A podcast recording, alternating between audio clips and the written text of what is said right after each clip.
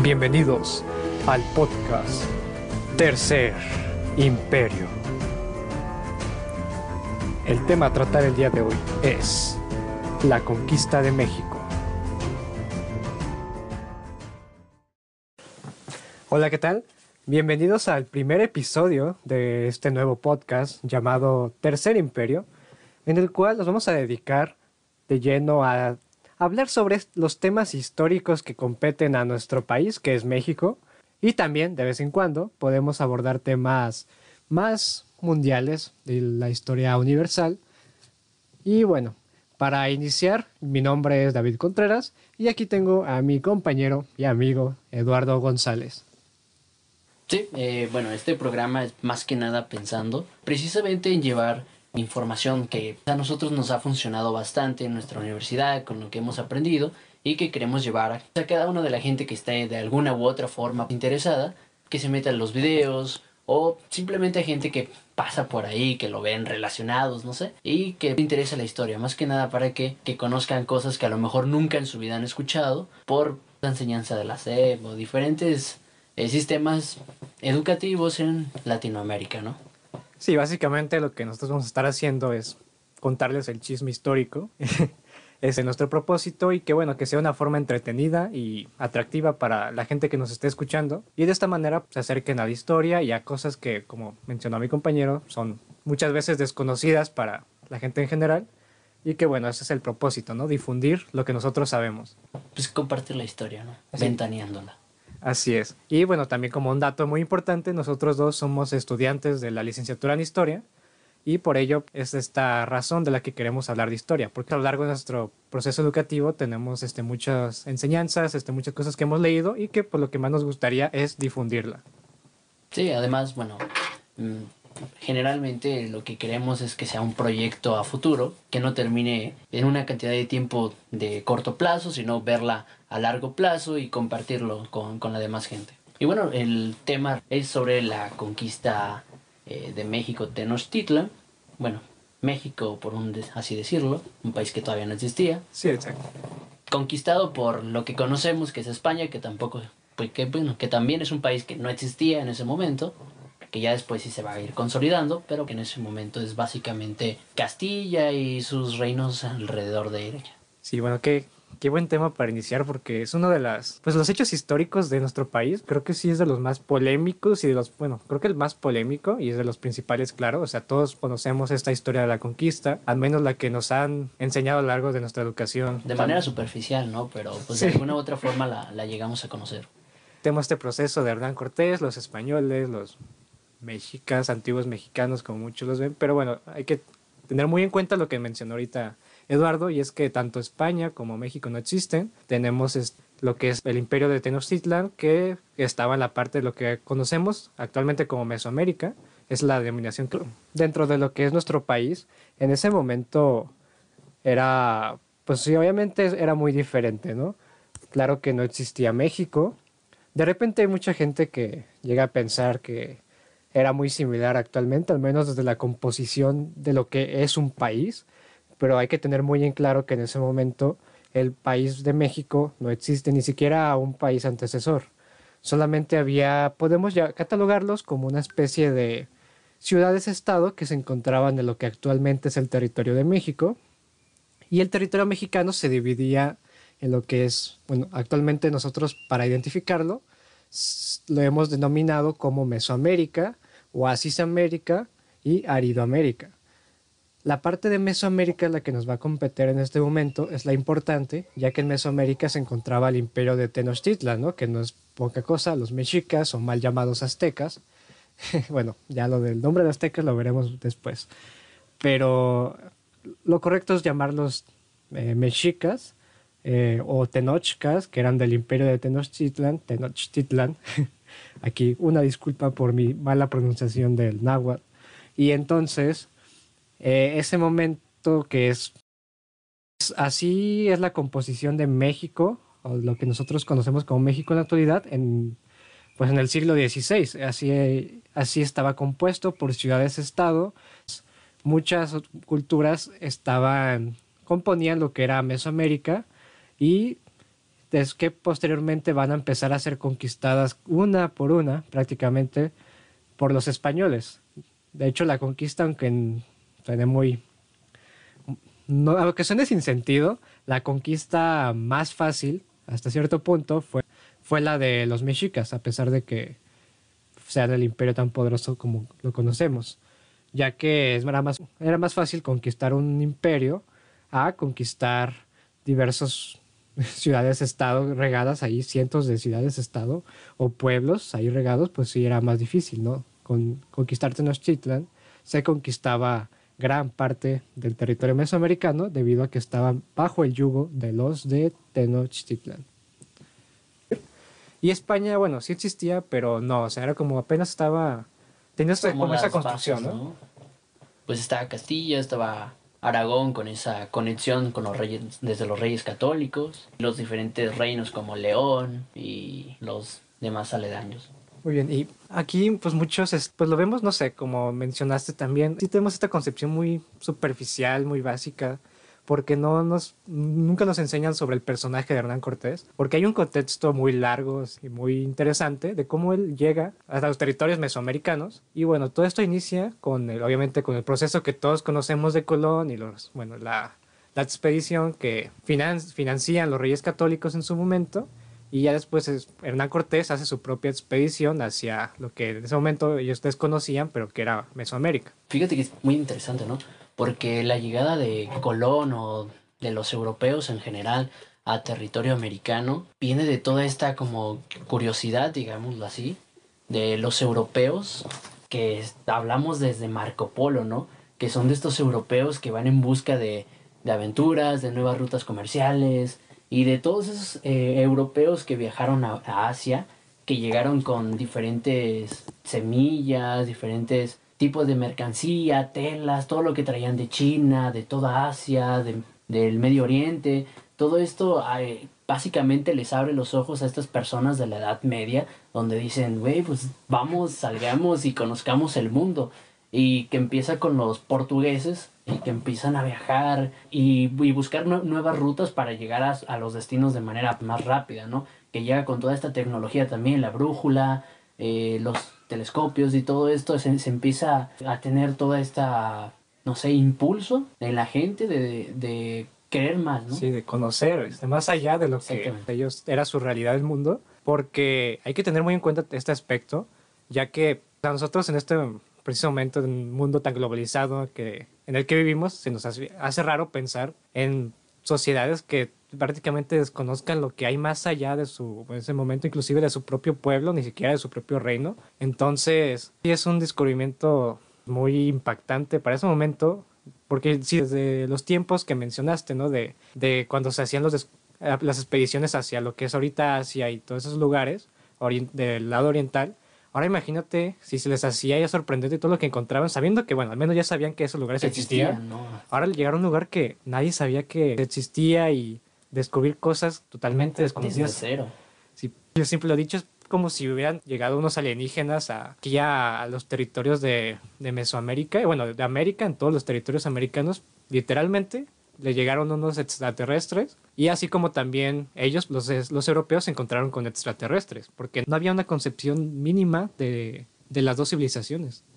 Digo, podríamos tener como tipo comparaciones para poderlos describir, pero básicamente no se conocía nada de ellos, no sabían de dónde venían, no sabían quiénes eran, no sabían qué lengua hablaban y además, bueno, eran personas totalmente diferentes, ¿no? Que ya los llamaban en algún momento como salvajes o ya los llamaban como personas muy civilizadas y además las ciudades estaban enormemente pobladas, ¿no? Porque en Europa, como sabemos, por las diferentes pestes y demás, pues las ciudades estaban medio solas, ¿no? Y llegan aquí a América, donde las ciudades están completamente llenas, con todas estas pirámides enormes, las llamadas mezquitas de América, pero eh, creo que sí es como un algo muy muy impactante tenían también, bueno, no, todo, no digo que en toda América, pero sí había pueblos poblados que estaban muy bien estructurados y creo que todo este impacto fue muy grande para los españoles, darse cuenta de que existían otras cosas que ellos no tenían ni idea. Bueno, antes de ponernos a hablar de cómo fue el impacto del, de Cortés y sus hombres de sobre los, lugares aquí de Mesoamérica, hay que remontarnos hacia la isla de Cuba, que en ese momento, la década de 1510, estaba gobernada por Diego Velázquez, el cual era gobernador del lugar y fue el que financió las expediciones para para llegar a lo que, bueno, en ese momento desconocían que era Mesoamérica y lo que, bueno, ahorita conocemos como México. Aunque también, bueno, hay que decir que para llegar a arriesgarse, a invertir tu dinero y todo eso, hay que tener algo en mente, ¿no? Hay que mm, ver como ciertos indicios que te indiquen que vas a ganar dinero, porque tampoco no es como que digas, ah, pues voy a gastar mi dinero nomás para que, que mi nave vaya y ahí a ver, a ver qué descubrimos, ¿no? Sino que los mismos pobladores de Cuba, indígenas, claro, ya una vez sabiendo comunicarse con españoles y demás, ellos sabían de la existencia de un gran imperio en el centro del territorio. Y ya con ese conocimiento, claro, ya sabían que había algo ahí, ¿no? Que había algo de ganancia. Entonces es por eso que se, anima Diego Velázquez a pues hacer sus expediciones, ¿no? Las primeras que llegaron aquí. sí, exacto. Porque, o sea, nadie, ni siquiera en esos tiempos, se embarcaba a, lo menso hacia un lugar. Y tú, o sea, nadie invierte tampoco sin esperar de una retribución, ¿no? Exacto, entonces, sí, exacto. Porque, o sea, nadie, ni siquiera en esos tiempos, se embarcaba a, lo menso hacia un lugar. y tú, o sea, nadie invierte tampoco sin esperar de una retribución, ¿no? Exacto, entonces, en ese momento era lo mismo. Eh, de los líderes conquistadores, lo que prometían a su gente era que iban a encontrar riquezas y que todo lo que invirtieran en, el viaje, pues se les iba a retribuir de una manera muy grande, porque se llenaba de rumores América de que había lugares, ciudades, hasta, bueno, en un futuro hablaban de ciudades de oro y, y cosas que habían. Y la forma, también la que enganchaban mucho aquí a la gente de ese entonces, europeos, para que se animaran a dar el viaje hacia América, era todo, era todo este misticismo del cual pues estuvo lleno América, ¿no? Y muchas leyendas renacen como el dorado, ¿no? Y el cáliz de la alianza y no sé, un montón de madres acá bien pinches fumadas, pero que servían, ¿no? Era una manera en que ellos decían, mira, ven aquí y prácticamente vas a encontrar oro tirado, ¿no? Vas a encontrar, eh, con solo caminar, patear una piedra, vas a encontrar diamantes. Era literal lo que pensaban, era, sí, era, era muy pendejo pensar eso, pero e, ese momento tenía sentido, ¿no? Era un lugar que nadie conocía, estaba obviamente se iba a llenar de mitos, ¿no? Por ejemplo, ahorita, si de repente nos encontráramos un planeta, un planeta nuevo, sin inexplorado, es probable que se empiecen a llenar de muchos mitos, ¿no? A lo mejor si se, como ahorita, no sé, se descubre agua, pues se puede pensar que hay vida, ¿no? En un planeta. Si se descubre cosas como el agua o condiciones similares a las que hay en nuestra Tierra, se empiezan a llenar muchas teorías de qué puede haber ahí, si puede haber vida, vida inteligente, qué minerales pueden existir, de qué cosas, especialmente también, claro, somos humanos, se empiezan a llenar también de posibles cosas que nos puedan servir, ¿no? A nosotros, tanto recursos naturales, riquezas, etcétera. Es lo mismo, en ese momento llegas a un nuevo continente y se te abre el mundo, ¿no? Prácticamente, literal, se les abre el mundo. Y claro que nace, da lugar a que se piense que aquí va a haber ese paraíso terrenal que nunca se había encontrado, ¿no? Que siempre se había buscado un lugar donde hubiera todas las riquezas, una riqueza infinita, donde no hubiera tanta enfermedad, tanta muerte, tanta guerra, donde fuera eso, un paraíso terrenal. Es lo que América volvió a dar esa esperanza de encontrar un lugar así. Ya que el problema con ello era un pensamiento que... Pues, todo ese misticismo que viene desde como ya decía, desde Marco Polo, ¿no? Que iban en busca del dorado, iban en búsqueda de el agua de la vida y todo eso, ¿no? Entonces, eh, tenían esa mentalidad, aunque ya no fuera la Edad Media, digamos, pero todavía tenía la gente esa mentalidad de, de, ir en busca de todo esto. Y ellos creían que también iban a encontrar el, la llamada ciudad dorada, ¿no? Que son ciudades básicamente construidas con oro, donde te mm. puedes bañar en oro y entonces pues iban prácticamente en busca de eso muchas veces. Podemos pensar que todas estas leyendas y mitos renacen, ¿no? En América, especialmente de encontrar utopía, ¿no? Que muchas veces se buscaba especialmente en las saliendo de la Edad Media, ¿no? Después de épocas sumamente pues llenas de muerte, ¿no? Tanto por guerras, por, por enfermedades. Siempre se tuvo ese sueño entre los europeos de encontrar un lugar con una utopía, ¿no? Donde todo fuera felicidad, ¿no? Y nacen leyendas, tenemos el Dorado, sí, de encontrar su, iba a decir cáliz de fuego, su santo, el santo grial. Eh, todas esas cosas renacen con un nuevo continente, nace esa esperanza. Puede que en América sea el lugar, ¿no? Donde esté todo esto. Pues es que es un lugar nuevo, un lugar que nadie conoce y si lograron encontrar algo nuevo, eh, las posibilidades están, solo falta buscarlas.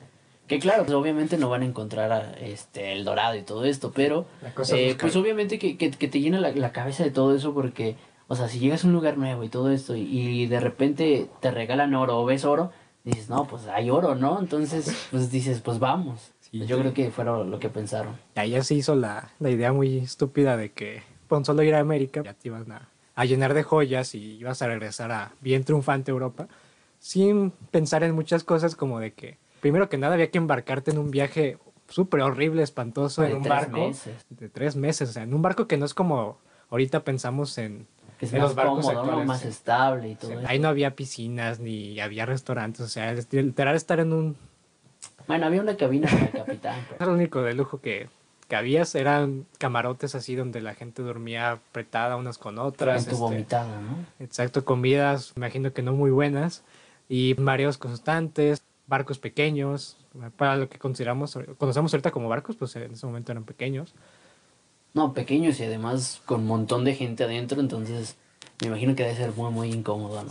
Primero, tienes que sobrevivir al viaje. Llegas y tampoco era como que nomás llegar y ya, ¿no? También que había que establecerse y, a- y si estabas en una expedición de, de descubrimiento, de una expedición así, era muy probable que te tuvieras que enfrentar a guerras, ¿no? Especialmente cuando llegan aquí a Mesoamérica, pues lo reciben muchos, en muchos lugares con enfrentamientos bélicos, donde tampoco es como que sea muy sencillo, ¿no? Por mucho que los europeos tengan ventaja armamentística. Pues sí, lle- llegaban con esta tecnología, pero también, eh, no sé, un puñado de 30 hombres contra cientos de indígenas que llegan y te atacan y que además están acostumbrados a la guerra, pues tampoco es como que una bienvenida muy bonita. Así. Y es por eso que van a fracasar las primeras dos expediciones que se hacen ah, con rumbo hacia lo que actualmente conocemos como la península Yucatán, porque sí, Hernán Cortés no fue el primero en llegar aquí. Los primeros en llegar, bueno, exceptuando a lo que es este Jerónimo de Aguilar y Gonzalo Guerrero, que es un caso especial que más adelante les comentaremos. Primero hubo otras dos expediciones, que fueron las de Juan de Grijalva y la de Hernando de Córdoba. En esas ambas expediciones, tanto Grijalva como Córdoba llegaron aquí a la península de Yucatán y fue una estrategia que no resultó muy bien porque ellos hicieron era una expedición hacia estos territorios que eran no explorados, eran nuevos territorios. En ese momento solamente se- tenía ya que el problema con ellos fue que pensaban que iba a ser como en el Caribe, ya que hay que tener muy en cuenta que en, e- en ese momento cuando ellos empiezan a hacer esas primeras expediciones llegando aquí a lo que es la península de Yucatán, porque bueno, Yucatán está cerca de, de Cuba, Mm, en ese momento que era más o menos por el año de 1516, solamente se tenía conquistado el lado del Caribe por parte de los españoles. Entonces, al solamente conocer esa parte del Caribe, se tuvo una idea, se tuvo una idea errónea, o al menos pensaban que iba a hacer algo similar a como fueron las conquistas caribeñas y no. Aquí en Yucatán ya encuentran una civilización más grande, pues sí, podríamos decir más avanzada, más organizada y por supuesto, lo más importante, mejor armada y o al menos con una mentalidad muchísimo más bélica que lo que había en- el Caribe. Simplemente se resume a que aquí ya se defienden, ¿no? ya no es tan sencillo. Entonces ya no es tan fácil. Ya les cuesta y por eso no pueden hacer mucho Grijalva y, y Córdoba. Y más adelante vamos a hablar por qué Cortés si triunfa. O sea, ¿qué hizo Cortés para triunfar? Pero que además es una estrategia de una mente brillante, la verdad. Sí, pero bueno, entonces, antes de adentrarnos más en el contexto, este, vamos a hablar un poco de Cuba. ¿Qué pasaba en Cuba? Bueno, lo que ocurría en Cuba, pues básicamente Diego Velázquez ya para otras expediciones ya no estaba como que muy decidido, ¿no? Después de fracasar varios intentos, eh, pues no es como que le gustara a uno perder su dinero, nada más por perderlo. Pero Cortés, eh, aquí es donde entra este personaje, donde él sabe que existe esa ciudad, sabe que puede haber o puede sacar un gran provecho de eso. Entonces él, decide arriesgarse, porque él además no es como que le fuera mal en Cuba. ¿eh? De hecho, pues tenía sus negocios, ya que este hombre es un hombre letrado, no, no, no es cualquier tipo, es un hombre que estudió en universidad, sabe hablar latín, pues no es cualquier cosa, ¿no? Entonces él, eh, a pesar de tener su negocio ahí en Cuba y ser eh, una persona importante, pues él decide arriesgarse a hacer su tripulación de gente que, igual que como eh, el gobernador de Cuba, Velázquez, le dice a su gente, ¿no? Que va a ser recompensada, que va a ser bien pagado. Entonces decide llegar y embarcarse. Y es aquí donde ya pues entraría a territorio que como hoy lo conocemos, a territorio mexicano. Sí, bueno, se elige a Cortés, que bueno, él era un hidalgo, los que no, no se refiere a... No, no, era pariente de Miguel Hidalgo, simplemente así era como se le llamaban a los hijos de algo, los hidalgos, que eran los que no eran primogénitos en cuanto a una descendencia de una familia, en el sentido de que todos sabemos que en esos tiempos se tenía una familia, ya sea oligarca especialmente más bien, pues los títulos que, que les pertenecían a esa familia y las riquezas, toda la mayoría de las cosas iban al primogénito, ¿no? A su primer hijo. Y ya después lo, que sobraba se iba al segundo, luego al tercero, ¿no? Entonces, si tú te tocabas ser de los jodidos de los últimos, pues no te tocaba ni madres, ¿no? Era como sobrevive como puedas, ¿no? Exacto, solamente te quedaba el nombre, el, el apellido, perdón. Y el apellido Cortés era, pues era bueno, pero no tenía muchas riquezas que digamos. O sea, sí tenía ciertas riquezas, cierto nombre, nombre, pero no tanto como los primogénitos o algunas familias más exitosas también.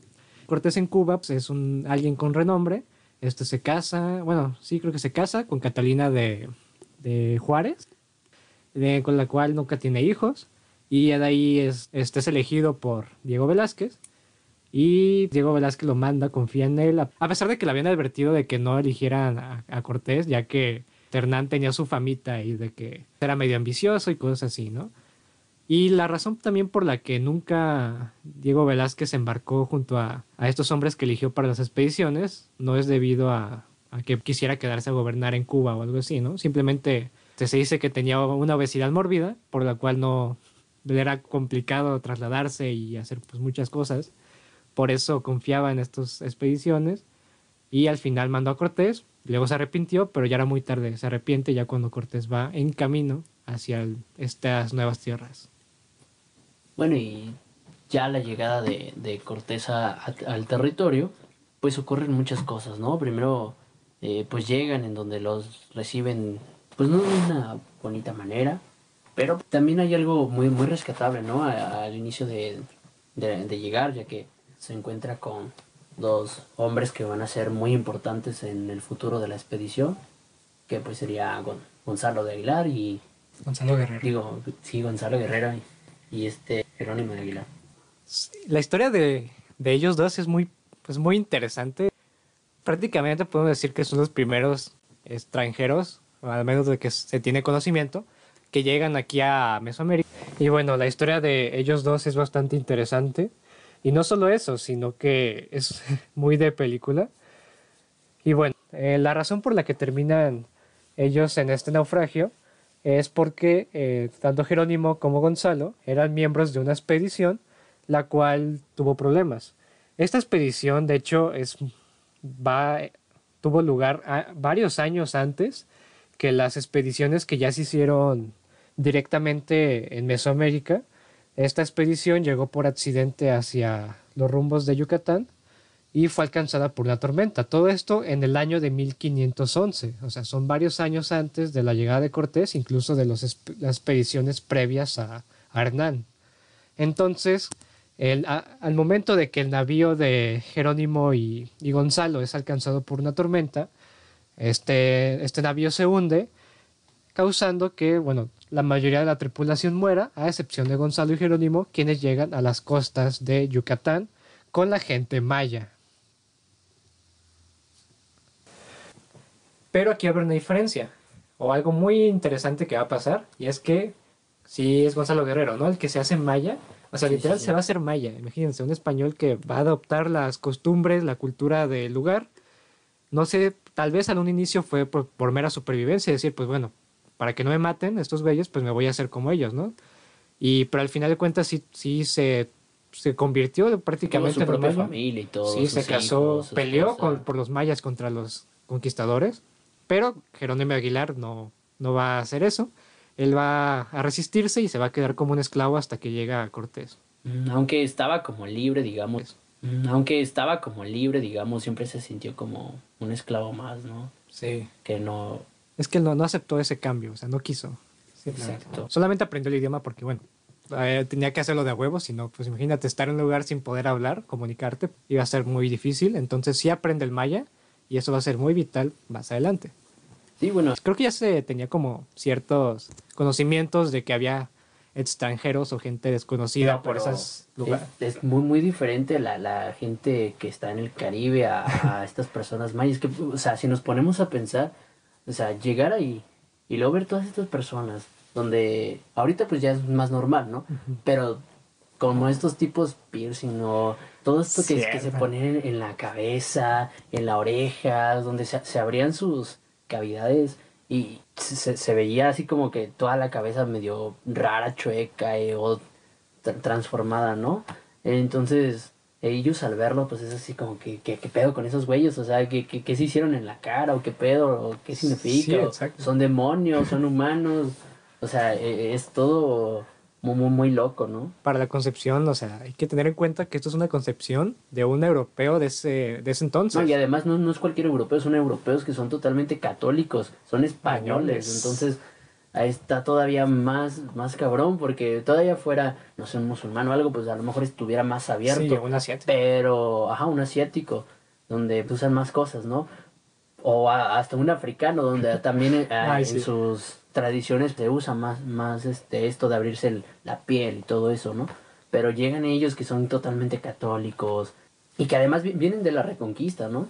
Entonces todavía Pues está, todavía más, fuerte, complicado, ¿no? sí. Eh, y llegan y ven todo esto al saber que, que no, no, no, no les entienden a esas personas, no pueden comunicarse con ellos y verlos con sus armas, con su ropa que es medio semidesnuda en algunos casos. Es, es algo muy, muy fuerte, la verdad. Y más por lo que decíamos, aparte de europeos españoles, en España es donde el catolicismo estaba más fuerte, más imperante, por cuestiones, tanto pues lo de la reconquista, ¿no? Que la reconquista obviamente sí ejerció un, un sentimiento más de pertenencia hacia, más de pertenencia hacia lo católico. Cuando llegan los reyes católicos, tal cual, o sea, no por nada eran los reyes católicos, con Isabel I y Fernando de Aragón, para ejemplificar esto, la, de las mayores quemas de brujas se dio en, en España, con Pues, el obispo Cisneros, ¿no? De Eh, Toledo, ¿no? Creo. son cuestiones que ya obviamente influyen muchísimo en el pensamiento de, de estos peninsulares, ¿no? De, de, los- de, de donde sean, ¿no? Ya sean castellanos, sean aragoneses, de León, no sé, de donde vinieran, este, ya había ese sentimiento muy fuerte hacia el catolicismo, lo cual se va a reflejar muchísimo en la, toda la conquista española que se va a vivir en, eh, en los pueblos mesoamericanos. Y bueno, Jerónimo de Aguilar y Gonzalo Guerrero llegan aquí.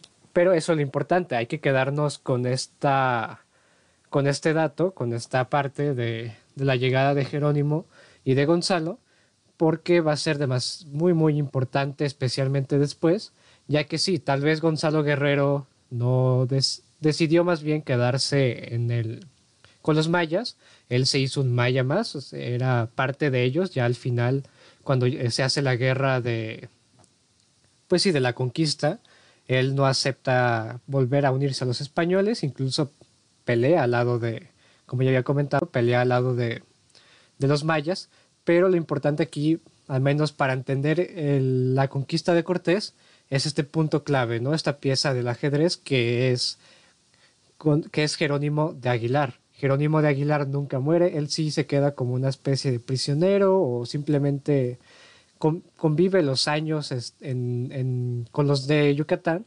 pero nunca se hace de su pueblo. Él siempre se mantuvo con la esperanza de ser rescatado y al final lo es. Lo rescata Hernán Cortés y él va a ser un traductor del maya hacia el español. Esa es la primera gran la primera pieza clave de la conquista de Hernán, conseguir un traductor y se lo dan con bandeja de plata cuando llegan y se percatan que Jerónimo de Aguilar está vivo y no solo eso, sino que sabe maya y está dispuesto a ayudar a Cortés. Sí, bueno, aquí después de que conocen a estos dos personajes, Cortés habla con ellos y como sabemos, pues obviamente eh, Gonzalo Guerrero decide quedarse eh, con su gente, con su esposa, sus hijos y pues su comunidad maya, ¿no? Y bueno, de Aguilar es más que nada como un rayo de luz, ¿no? Ver a la gente que conoces, un idioma que hablas, que has hablado toda tu vida, le ponen ropa, entonces se siente como, como en casa, digamos. Entonces decide irse con ellos y pues aquí es donde empieza la famosa llamada la ruta de Cortés. Sí, bueno, muchos consideran la ruta de Cortés desde, desde este inicio que tiene por la zona de lo que actualmente es Tabasco y Veracruz, pero en realidad Hernán primero llegó aquí, como, como ya da a entender con lo que mencionamos, llegó primero a Yucatán, o lo que actualmente es Yucatán, a esta zona maya, y ahí es donde se encuentra con Jerónimo, lo adopta, claro, bueno, no solo lo adopta, más bien lo rescata, para Jerónimo fue un rescate, y ya de ahí es cuando él va a empezar a avanzar poco a poco hacia lo que es Veracruz y Tabasco, lo que actualmente son esas, esos estados de la República Mexicana.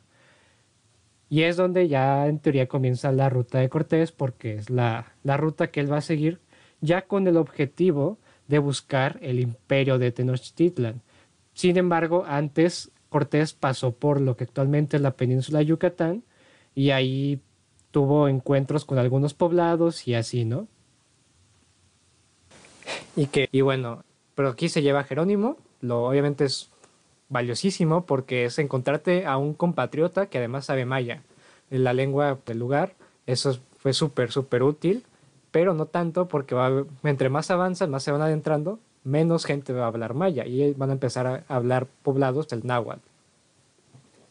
Y aquí, bueno, también es donde entraría uno de los personajes más eh, controversiales de la historia de nuestro país, que sería la mal llamada o, bueno, pues como todos sabemos, la malinche, ¿no? Tiene hasta su verbo, imagínate. sí, Está, está fuerte y que su verbo considero muy injusto, ¿no? Esto del malinchismo, entre comillas malinche, como le suelen llamar, de ahí sale lo de malinchista, se prefirió a los extranjeros, ¿no? Esa es la concepción que todos tienen, ¿no? De, o bueno, no todos, claro, pero muchos tienen de, ah, es que es la que prefirió a los extranjeros por su propio pueblo. México no existe en ese momento, hay que entender eso, tener eso muy claro, México no existe, ni está muy lejos de que exista. Existen pueblos-estado, ciudades-estado, que algunas solamente tienen en común, pues a lo mejor las creencias religiosas, y el idioma, náhuatl, pero pues en fin de cuentas son como literal, podemos pensar hasta países diferentes, ¿no? Dentro de un mismo territorio que era Mesoamérica. No es como que Malitzin, al traicionar a los mexicas, mexicas haya traicionado a, a México, para nada. Bueno, yo digo, tendríamos que ponernos en los zapatos de ella, ¿no? De Malinali. Malinali desde chica fue vendida por sus propios padres. Ya desde ahí está, está muy culero. O sea, fue vendida por sus propios padres. Y después de esto eh, fue, fue, vendida precisamente en, uno de estos mercados que existían anteriormente, o los llamados tianguis. Y a partir de ahí ella vivía más o menos en el centro y se va a ir como hasta por el estado de Veracruz, por allá, llegando hasta la, zona maya. Y aquí es donde pues ella obviamente de, por su lengua materna habla náhuatl, pero por su lengua de donde es eh, en su nuevo lugar, hogar, digamos, entre comillas, eh, va a aprender el maya. Y aquí se, desarrolla la, historia de, esta mujer que la verdad es que es algo trágico su historia, no, no es nada bonito, porque bueno, va, va a sufrir mucho, muchísimo durante el resto de su vida hasta que muere, que, que muere muy joven, de hecho también. Y bueno, e, este personaje es muy, muy importante, de hecho creo yo, a mi parecer, es una pieza fundamental para la llamada conquista, hasta más que Cortés en algunos casos, ¿no? Porque, pues sin ella, básicamente los españoles estarían perdidos y Y muchas veces, aunque ella traducía y todo esto, podría hasta cambiar las palabras, ¿no? Las frases para llegar a un acuerdo donde ella, ya conociendo cómo, cómo son en el centro, este, cómo se toman las cosas, digamos, eh, se pudieran dar ciertas cosas, ¿no? Ciertos acuerdos. Sí, exacto. Y, o sea, ella facilita la conquista de una manera increíble porque eh, hay que ponernos otra vez, como mencionabas, en los zapatos de todos, ¿no? Eh, si nos ponemos en la punto de vista de Cortés, o bueno, la situación de Cortés, imagínate tú estar ahí, ¿no? Tú eres el conquistador, llegas a un lugar que nadie sabe de esa zona, de, de todo ese territorio, nadie tiene conocimiento alguno, y tú llegas ahí, no sabes hablar el idioma, te tenías a tu traductor, pero llega un momento que tu traductor ya no te puede traducir porque llegas a lugares donde ya no hablan maya, ahora hablan náhuatl, no tienes ni idea de qué idioma es ese, no tienes idea de qué hay decirle a la gente, o sea, tú llegas a un poblado, a lo mejor te traen a su señor, o sea, a su líder, pero tú qué le vas a decir, o sea, cómo te comunicas con él, cómo dices que, que vienes en paz, cómo dices que quieres negociar, cómo, cómo puedes hacer cualquier cosa, no hay, no hay manera. La alternativa y solución que, que dio Malinali fue traducir. Aquí vamos a tener prácticamente un teléfono descompuesto en algunos casos, o sea, es traducir del, del náhuatl al maya y del maya al español. Ese fue el proceso que se hizo. Y que de hecho, bueno, el descubrió y aquí se vivió, yo me imagino, una situación de un teléfono descompuesto tal cual, porque para poder traducir, primero, no sé, digamos que lo que decía el cacique le comunicaba en, náhuatl hacia Malitzin, y, Malit, y Malitzin lo traducía del náhuatl hacia el maya, y esa traducción se la daba a Jerónimo de Aguilar. Ya Jerónimo de Aguilar la traducía del maya al español, que era lo que finalmente se le decía a Cortés. Esa era, ese era el proceso que se efectuaba, al menos al inicio de, de la ruta de Cortés. Ya posteriormente Malitzin va a empezar a aprender el español, pero al inicio era un teléfono descompuesto totalmente, o más bien propenso a eso, ¿no? ¿Quién dice que no se pudieron haber malinterpretado palabras o algunas cosas? Porque al fin de cuentas la traducción de dos idiomas, no más bien de tres idiomas, eh, tiene que haber llegado un momento en el que pudo haber sucedido algo así, ¿no? Una malinterpretación de palabras. Y que de hecho, bueno, el descubrimiento de Marinali como tal fue de una manera muy como chistosa, ya que se, se dio cuando ella está amarrada o presa con, con las demás mujeres, que, que fueron un, regalo de, del señor este, de donde se encontraba Manilali en ese momento. Y como vemos, imagínense, la regaló sus papás y luego la regala el señor que, la cuidaba, ¿no? Entonces está, está muy fea la historia de ella. Bueno, en fin, está ahí amarrada con las otras mujeres. El caso es que llega del centro al saber ya Moctezuma desde ese momento que hay seres completamente diferentes a ellos que ya han entrado al territorio, pues llegan y les ofrecen como ciertos regalos y tal, pero no, no se entienden, ¿no? No, no llegan a entenderse porque como sabemos ellos hablan náhuatl, ellos hablan pues castellano y el único traductor solo habla maya. Entonces al no entenderse, eh, vemos como, eh, o al menos así es lo que tenemos nosotros eh, constancia en ciertas relaciones donde Maninari se burla de, del suceso y es donde aquí que descubrí los españoles que ella sabe hablar náhuatl y que además sabe hablar el maya. Y a partir de aquí, como le vamos a llamar ahora a va a ser la lengua, la lengua de Cortés. Ellos, eh, bueno, los hombres de Cortés se la encuentran en el, el poblado de Centla. Ahí este su, podemos decirle, su cacique local es el que les eh, da de regalo como un dote a estas mujeres como señal de, ok, pues compas, ¿no? Panas. y aquí hacemos todo tranquilo, todo amor y paz, este, y esto es una señal de que queremos negociar y queremos estar pues como en armonía, ¿no? Esa es la manera en que se hacen los acuerdos y pues entregan a estas mujeres que primero no, no era para Cortés, ¿no? Bueno, Cortés decide dársela a uno de sus hombres. Sí, de hecho la, la casan.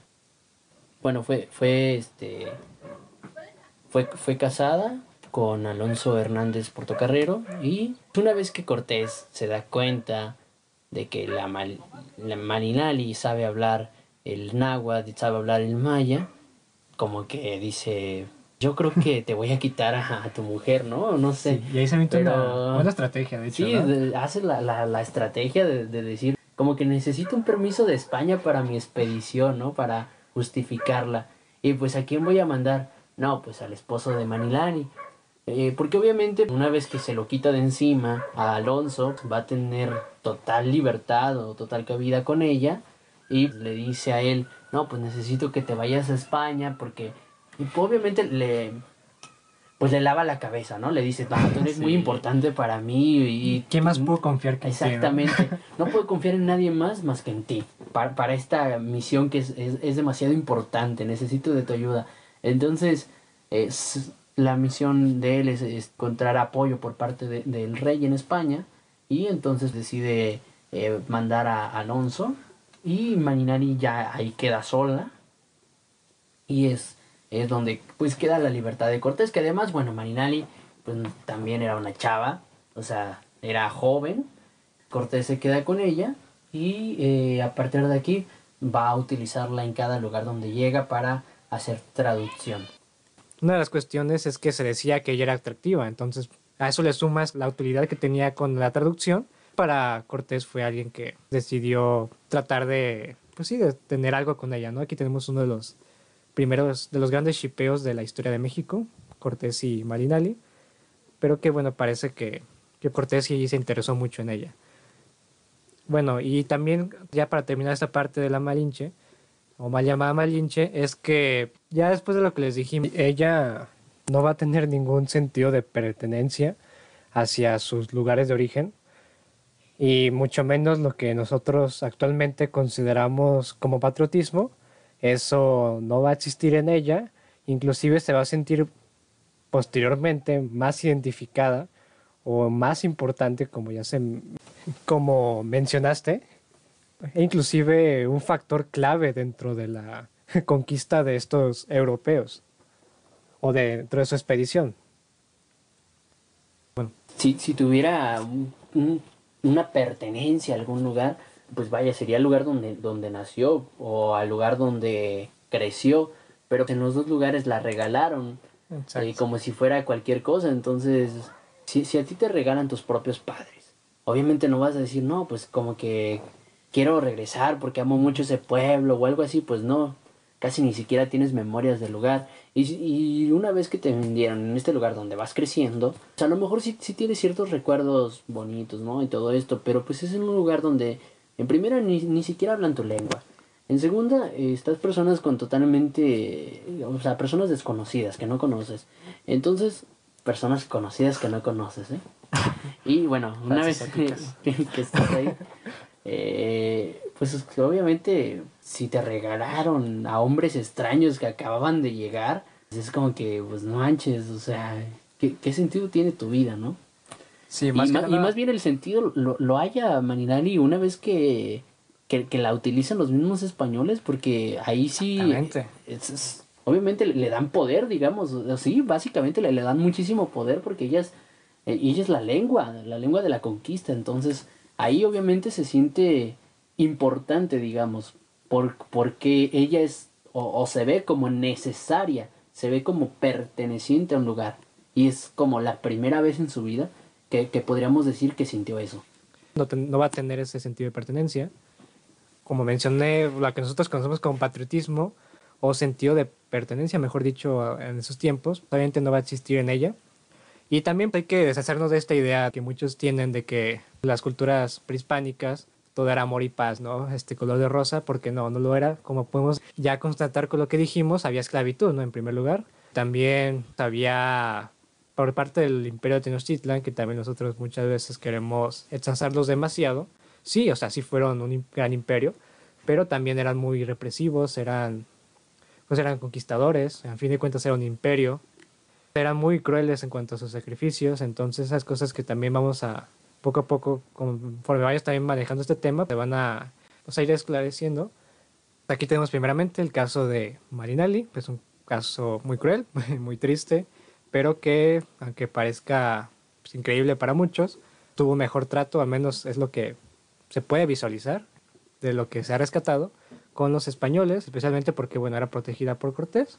Por intereses personales o no, Cortés la, pues como al ser como la, la favorita de él, pues sí tuvo, me imagino, un trato más especial y, y tuvo una utilidad muy importante, como mencionó Eduardo. Ya tuvo un papel muy importante dentro de la historia de nuestro país. Aparte yo creo que momento. la, la, la cuidaban bastante, ¿no? Sí, Porque exacto. al ser ella tan importante para ellos, yo creo que sí, sí era como que pues estar viendo que se alimentara bien, que se Ujú. bañara o no sé, cualquier cosa, ¿no? Bueno, tal vez para ellos bañarse no era tan importante, pero para ella sí. ya metiéndose en el papel. Sí que bueno, tal vez para ellos no era tan importante darse un baño, pero para, para ella sí. Al menos para ella sí. En el papel de ella, ¿ustedes qué harían? O sea, ¿se quedarían con el lugar que los, que los trató súper mal, los vendió como esclavos, como mercancía, como un objeto? ¿O se irían con eh, unos extranjeros que si bien sí son extranjeros y tal vez no tienen las mejores intenciones en el lugar, pero pues que ellos te prometen cuidado y además te van a dar un papel importante? O sea, obviamente vas a estar del otro lado. Dejemos de hablar de cosas medio tristes y vayamos a la estrategia de Cortés, ¿no? ¿Cómo, o básicamente qué, qué fue lo que hizo? ¿Cómo es que dominó todo, todo un, un gran imperio? ¿no? Porque- Y con solo los 300 hombres que llevaba, ¿no? Sí, porque cuando lo pones a plantear es como de, wow, este tipo cómo le hizo para hacer tal hazaña, o tremenda hazaña, porque no es para nada sencillo eh, llegar a un lugar desconocido y conquistarlo, no hay más si tenemos un imperio tan poderoso como era el de Tenochtitlan. Pero bueno, la diferencia principal que yo al menos considero que tuvo con los con Grijalva y con Córdoba, que fueron los anteriores expedicionistas y los cuales fracasaron, es que Cortés no fue a hacer la guerra a lo pendejo como lo hizo lo hicieron sus anteriores compañeros. Él llegó aquí a los territorios y siempre buscó negociar. La estrategia es esa, negociar. No, él no llegó aquí a hacer guerra, a menos solamente si era necesario, ¿no? Si llegaba y, y lo atacaban, pues él tenía que responder. Pero él no buscó este, llegar y destruir y imponerse, ¿no? Él lo que quiso es, al momento de adentrarse en algún pueblo, alguna ciudad, pues tratar de llegar a un acuerdo con el cual hacer la paz y obviamente hacer una conquista pacífica, que aunque suene muy, pues muy alocado, sí fue, sí fue posible. Al menos este Cortés sí logró muchas alianzas en las cuales, por ejemplo, ponía de condición que se pusiera un altar a la Virgen o cosas así, porque obviamente él no estaba a favor de lo que la de la religión que practicaban los naturales del lugar. Que igual no fue tan difícil para, digamos, los naturales, ya que, como sabemos, tenían toda esta creencia de donde tenían muchos dioses, ¿no? Eran polígotas. Entonces, al tener tantos dioses, pues uno más no era como que, ay, no, no era tan difícil, Sí. ¿no? De, imp- de imponerles un nuevo dios a los muchos que ya se tenían. Entonces simplemente lo veían como pues, ot- otra ¿Otra pues, deidad? Pues sí, otra autoridad eh, religiosa, digamos, eh, otras personas, otros aliados, eh, como sabemos te veían como iguales, entonces, Alguien más a quien, quien rezarle o quien hacerle tributo para, no sé, tener lluvia o alguna cosa por el estilo. De hecho, eso pasó. Sí, no. Alguien más a, a quien rezarle para obtener tal vez lluvias o mejores cosechas, etcétera.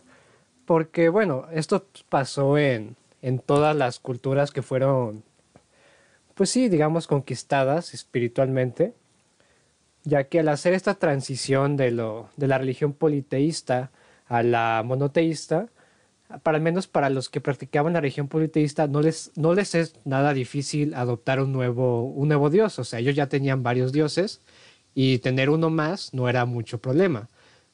Pasó también con los solamente que después es- se van a encontrar con el problema, el pequeñito problema de que pues, la iglesia no va a querer que sigan con los demás dioses, sino con uno, que ahí sí es un problema. claro, la, ya la conquista espiritual, pues ya, ya será otro tema que veremos más adelante, que eso sí es como también algo medio fuerte. Y, Y muy este, ingenioso también. Que- Sí, también hubieron va- varias estrategias, claro.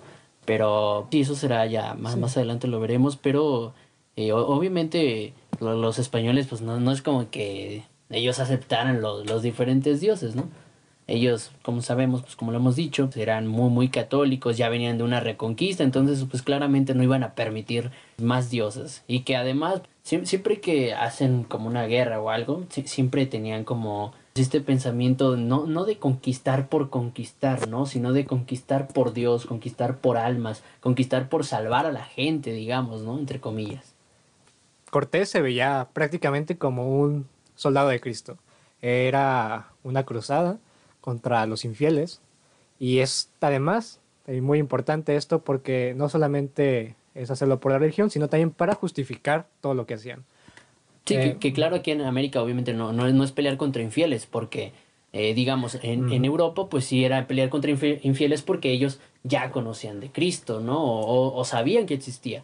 Sin embargo, aquí en América pues no, no, no sabían que existía un Cristo, sino era más bien como para salvar las almas de esta gente ignorante, ¿no? Que no, que no sabía que existía un Dios, que los amaba, que los quería y todo esto. Eh, de la región, entonces pues básicamente es para, para salvar sus almas. De hecho aquí va a haber un problemita, ya que lo mencionabas, porque sí muchos van a querer ver eh, a todos estos eh, naturales como infieles, pero es un error. Este, y eso se lo van a dejar claro después a la gente que quiere juzgar a todos estos practicantes de las religiones prehispánicas como, o sea, no, obviamente no vas a poder juzgar como juzgas a un judío o, a un musulmán, a un protestante, como, lo hacían con la Inquisición, por ejemplo, ya que ellos eran este término de neófitos, o sea, eran pues, primerizos en esto, ellos no tienen la idea de que existía Jesús, de que de, de, toda esta religión, entonces no se podía juzgar igual. Así que va a haber muchas excepciones que se van a dar con los naturales en cuanto a cómo juzgarlos, porque no era juzgarlos, era más bien instruirlos, era meterlos en el... Así que a todos estos indios que van a estar en la bajo la jurisdicción de de los españoles, ya posteriormente, en, tiempos donde ya se efectúa la conquista, se les va a dar este término que les comenté, que es de el término neófitos. Un neófito no puede ser juzgado porque es alguien que apenas va descubriendo la religión. No, es, no puede ser un hereje. Entonces, como van a tener esta, podemos decir, esta protección de, de que son neófitos ante la Inquisición, por ejemplo, esto va a dar mucha cabida a que se mantengan ciertas costumbres, ciertas tradiciones y, y demás y demás cuestiones que van a mantener vivo o mantener viva la cultura la cultura de los pues de, las todas estas culturas prehispánicas. Muchas tradiciones inclusive sin darse cuenta los españoles van a permitir que los la, van a permitir que los indios prehispánicos mantengan generación tras generación y se van a escudar de esta parte, ¿no? De que son neófitos y muchos los van, van a tener esta defensa de que por ser neófitos no pueden ser juzgados como herejes y ciertas de sus prácticas también gracias, gracias a esto se van a, van a prevalecer. Es muy importante, ya posteriormente cuando hablemos de la conquista espiritual, vamos a poder percatarnos de todo este sincretismo que se va a crear entre el, podemos decir prácticamente la unión entre dos culturas, ¿no? Entre dos mundos, como se este, ejemplifica todo esto, que es la cultura europea, eh, más específicamente obviamente la española, porque son los, los conquistadores directos, y las culturas prehispánicas. Se va a hacer un sincretismo que ya, así que gracias a este sincretismo entre dos culturas, más adelante se va a empezar a formar o se van a hacer los cimientos de, de qué más que de los mexicanos.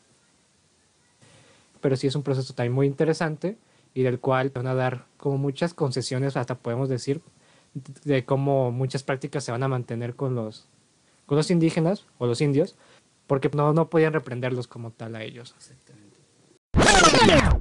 Pero pues creo que nos volvimos a desviar del tema, entonces... Sí, es, un tema muy interesante la conquista espiritual, pero ya, más adelante, más adelante. Entonces vamos, a, entonces vamos a hablar de... Seguimos con Cortés, su estrategia militar, que como mencionábamos era... Pues era un gran estratega, no, no podemos decir otra cosa.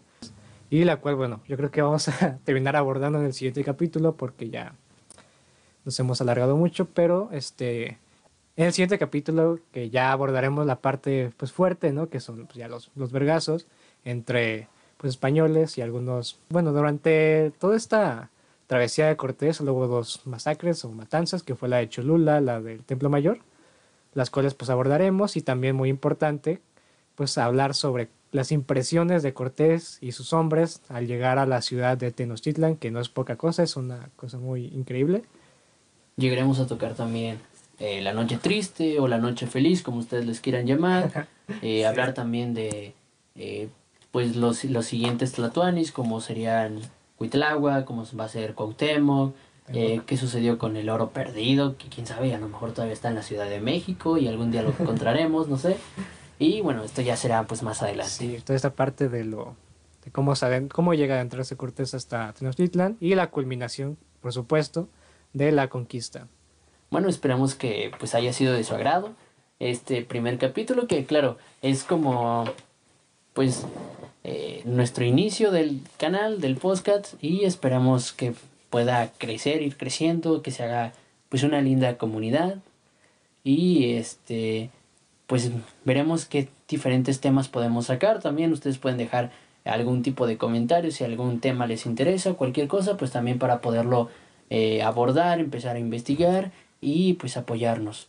Sí, claro, espero que pues haya sido de su agrado este primer capítulo. Es un tema muy interesante de los, pues claro, bueno, a nosotros nos fascina y, es uno de los principales eh, temas sobre nuestra historia de México y con el que podemos iniciar ya a hablar plenamente de lo que es México, porque aquí se inicia este proceso.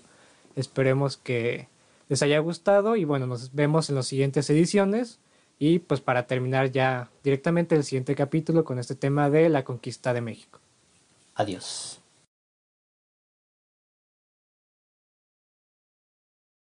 Adiós.